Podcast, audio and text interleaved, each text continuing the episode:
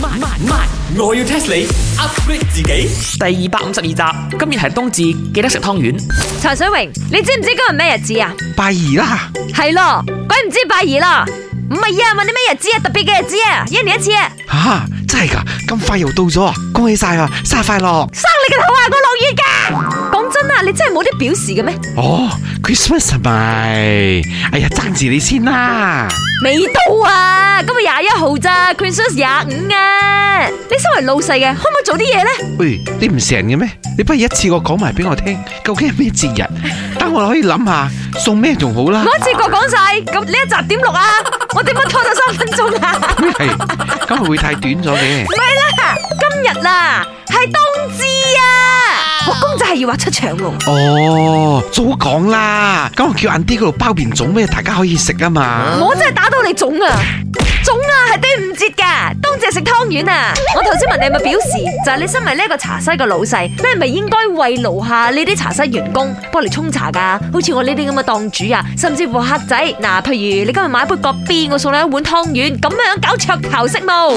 哦，咁我冇問題，容易啦。湯圓又攞麵粉搓兩搓咁樣煮下佢，煮個薑湯，放糖，擺啲煎堆葉，你自己食啊，麵粉差啊嗱，唔係嘅咩？係要加糯米粉嘅，OK，糯米粉啊，而家嚿嚿板面啊！啲男人之家啊，真係唔識呢啲咁樣嘅嘢嘅，儀式感係要嘅。不過有啲嘢你肯定唔知，我要 test 你。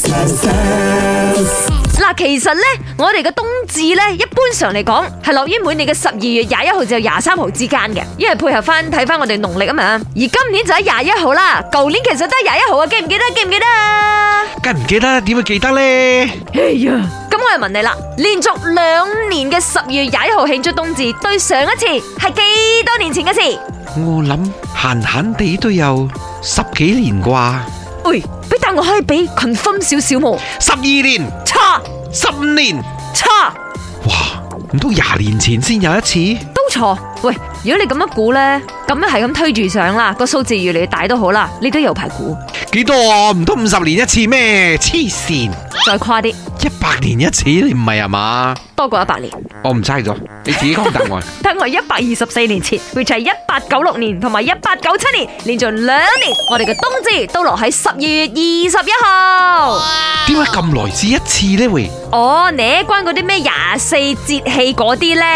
話到我哋嘅陽曆嘅長度同埋回歸嘅年長度唔一樣喎，即係其實係嗰啲咩計算方法唔嗲呢啊，講完噶啦，你咁嘅解釋唔怕俾人中咩？咁我都係依書直說啫，明啊明，明唔明啦？